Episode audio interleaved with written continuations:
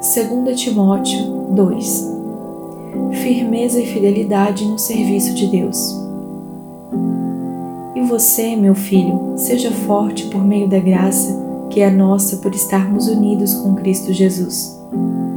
Tome os ensinamentos que você me ouviu dar na presença de muitas testemunhas e entregue-os aos cuidados de homens de confiança que sejam capazes de ensinar os outros.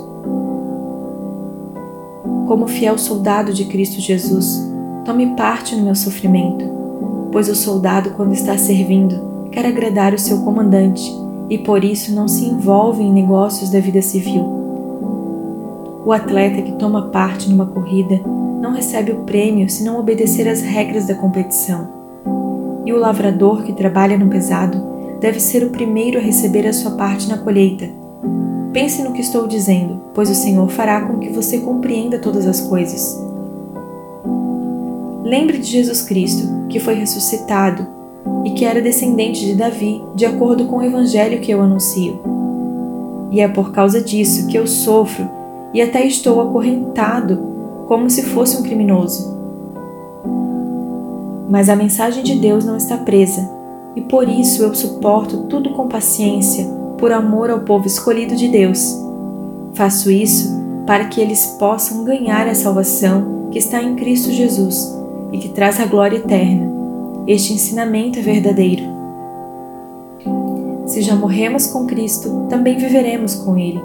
Se continuarmos a suportar o sofrimento com paciência, também reinaremos com Cristo. Se nós o negarmos, Ele também nos negará. E se não formos fiéis, Cristo continua sendo fiel, pois Ele não pode ser falso para si mesmo. Um trabalhador aprovado. Recomende essas coisas aos que você dirige e ordene severamente na presença de Deus que não briguem por causa de palavras. Brigar não é bom, pois somente prejudica os que estão presentes. Faça todo o possível para conseguir a completa aprovação de Deus, como um trabalhador que não se envergonha do seu trabalho, mas ensina corretamente a verdade do Evangelho. Evite os falatórios contrários aos ensinamentos cristãos pois eles fazem com que as pessoas se afastem de Deus. As coisas que os falsos mestres ensinam se espalham como a gangrena. Dois desses mestres são Emineu e Fileto, os quais abandonaram o caminho da verdade. Eles afirmam que a nossa ressurreição já aconteceu e assim estão atrapalhando a fé cristã de alguns. Mas o firme alicerce que Deus colocou não pode ser abalado e sobre esse alicerce estão escritas essas palavras: O Senhor conhece as pessoas que são dele, e também toda pessoa que diz que pertence ao Senhor precisa abandonar o pecado. Numa casa grande não existe somente vasilhas de ouro e de prata, mas também de madeira e de barro. Algumas são para ocasiões especiais e outras para todos os dias.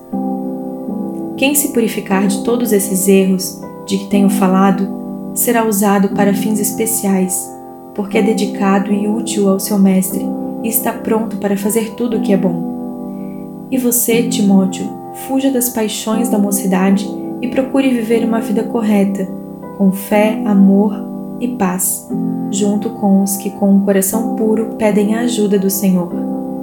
Fique longe das discussões tolas e sem valor pois você sabe que elas sempre acabam em brigas. O servo do Senhor não deve andar brigando, mas deve tratar todos com educação. Deve ser um mestre bom e paciente que corrige com delicadeza aqueles que são contra ele, pois pode ser que Deus dê a eles a oportunidade de se arrepender e de virem a conhecer a verdade. E assim voltarão ao seu perfeito juízo e escaparão da armadilha do diabo que os prendeu para fazerem o que ele quer.